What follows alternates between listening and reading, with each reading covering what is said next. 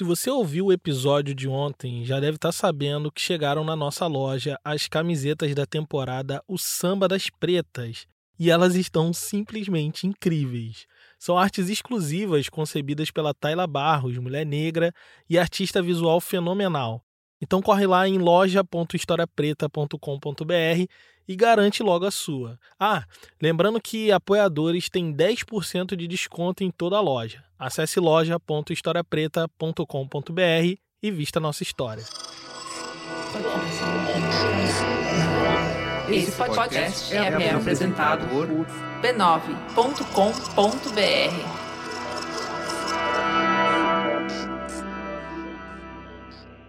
No fim do século XIX, um homem negro, líder quilombola, estava dominando as regiões entre o Espírito Santo e a Bahia. Há mais de uma década em fuga, as lendas diziam que, graças a uma proteção sobrenatural, era impossível que fosse preso ou morto. Nem nos seus piores sonhos, as elites rurais pensaram que um dia teriam que lidar com um líder quilombola imortal. Meu nome é Tiago André e esse é o História Preta. Você está ouvindo Existências, uma minissérie em cinco episódios que conta a história de personagens pouco conhecidos que resistiram à sua maneira às violências da escravidão.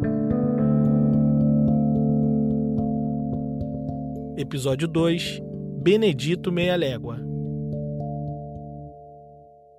Em 1880, depois de muitas emboscadas mal sucedidas, o poder público finalmente conseguiu pôr na cadeia um dos sujeitos mais temidos de São Mateus, no Espírito Santo. Ele pertencia a uma senhora proprietária de muitas terras na região. Mas anos antes, fugiu dela em busca de sua liberdade e, atrás de si, deixou uma extensa lista de crimes, incluindo saques, rebelião e homicídio.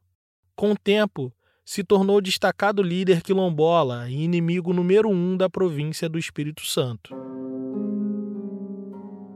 Ele era conhecido pelos pretos pelo nome de Meia Légua, mas o juiz que definiu sua sentença chamou ele apenas de Benedito.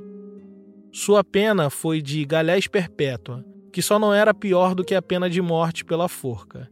Nesse tipo de pena exclusiva para escravizados e libertos, ou seja, negros, o condenado trabalhava durante o dia em obras públicas e passava as noites na cadeia. Diferente de outras pessoas escravizadas, esses não tinham a menor possibilidade de um dia se verem livres. Sem perspectiva de liberdade, Benedito decidiu fugir daquele lugar na primeira oportunidade que lhe aparecesse.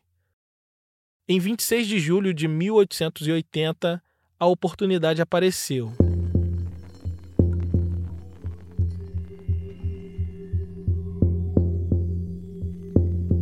Bêbados, os guardas que vigiavam sua cela pegaram no sono, deixando o caminho tranquilo para que ele pudesse agir. Pegou um balde e pôs em cima da sua cama, fazendo dele um pequeno degrau para escalar com uma corda feita de lençóis a parede que ficava no fundo da sua cela. Silenciosamente, ele saltou para o outro lado, abrindo a porta dos fundos e fluindo lentamente seu corpo negro para dentro da noite.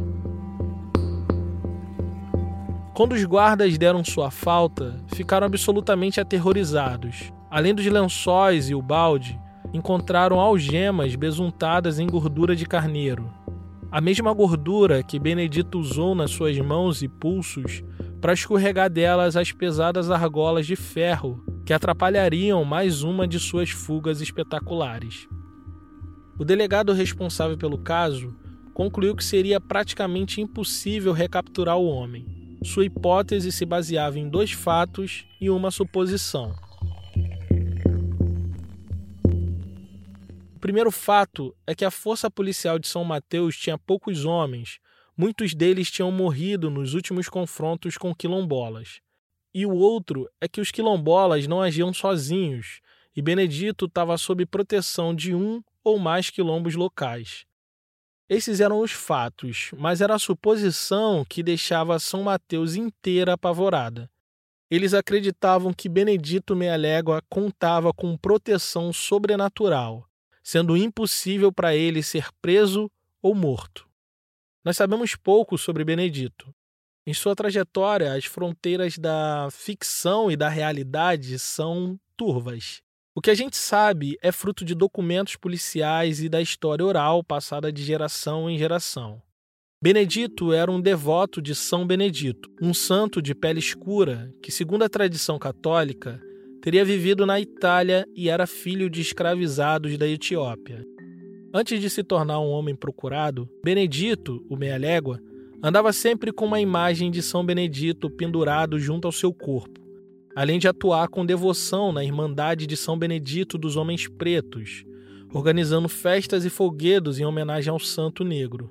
Segundo o relato oral, era justamente daí que vinha sua proteção, que fazia dele um sujeito impossível de ser capturado capaz de resistir aos pesados castigos físicos e até mesmo de ressuscitar. Reza a lenda que certa vez ele foi capturado por um capitão do mato, que levou ele até São Mateus amarrado pelo pescoço por uma corda.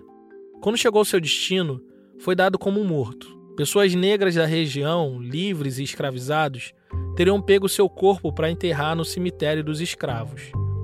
Mas quando passavam pela igreja de São Benedito, resolveram entrar para pedir a bênção do Santo Negro. No dia seguinte ao enterro, foram ao cemitério e não encontraram seu corpo, apenas as pegadas de sangue saindo da cova. Durante a madrugada, Benedito teria ressuscitado e fugido para as matas. Essa história se espalhou pela região igual notícia ruim e ajudou a consolidar um mito em torno do homem.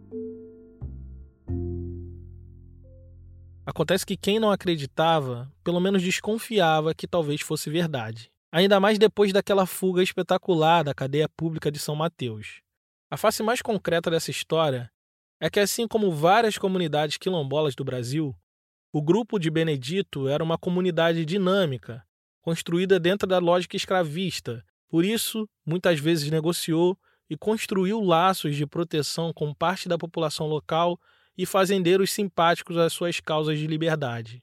Numa comunidade rural com baixa densidade populacional, era relativamente fácil se mobilizar e garantir alguma segurança e a possibilidade de prever ataques das forças policiais.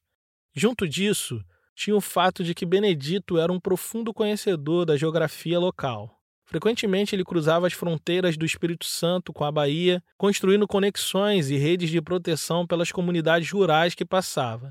Daí o apelido Meia Légua, já que assim como ele, sua fama era conhecida a muitas distâncias.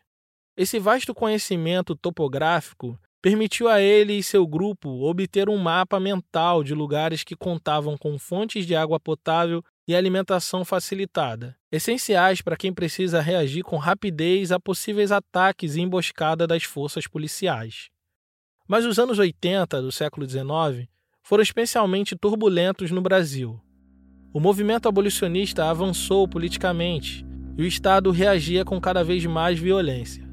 A escravidão estava dando seus últimos suspiros de vida e as fugas das senzalas estavam cada vez mais frequentes e muito mais dramáticas.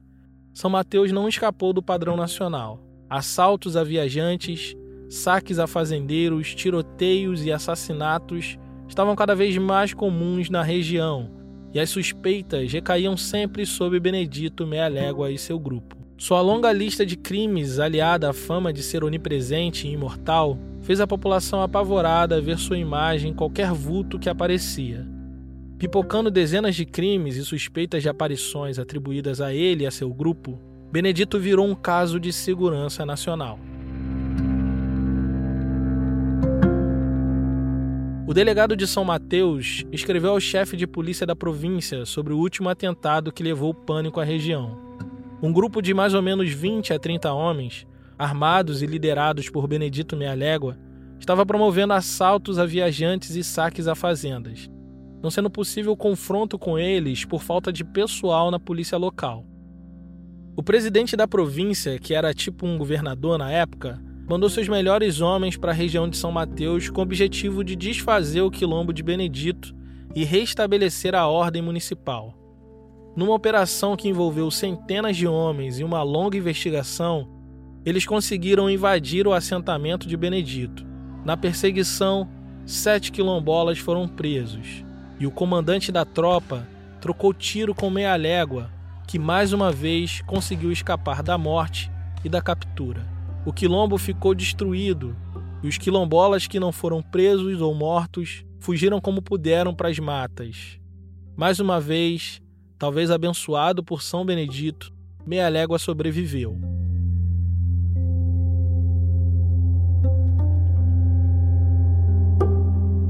Em 1885, apenas quatro anos da abolição da escravidão, a sorte de Benedito infelizmente iria mudar. Conta a tradição que ele passava suas noites dormindo dentro de um tronco oco de uma árvore frondosa na mata. Um caçador que passava pela região reconheceu ele e entregou sua localização para as forças de Estado. Na calada da noite, os homens puseram fogo na árvore com o líder quilombola dentro dela. Ele não resistiu e morreu.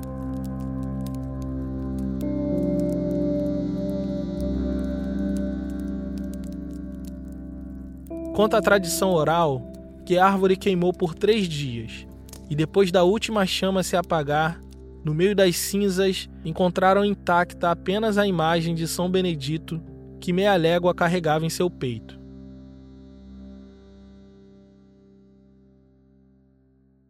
Parte dessa história foram retiradas das devassas e documentos policiais que colheram depoimentos de testemunhas e quilombolas capturados.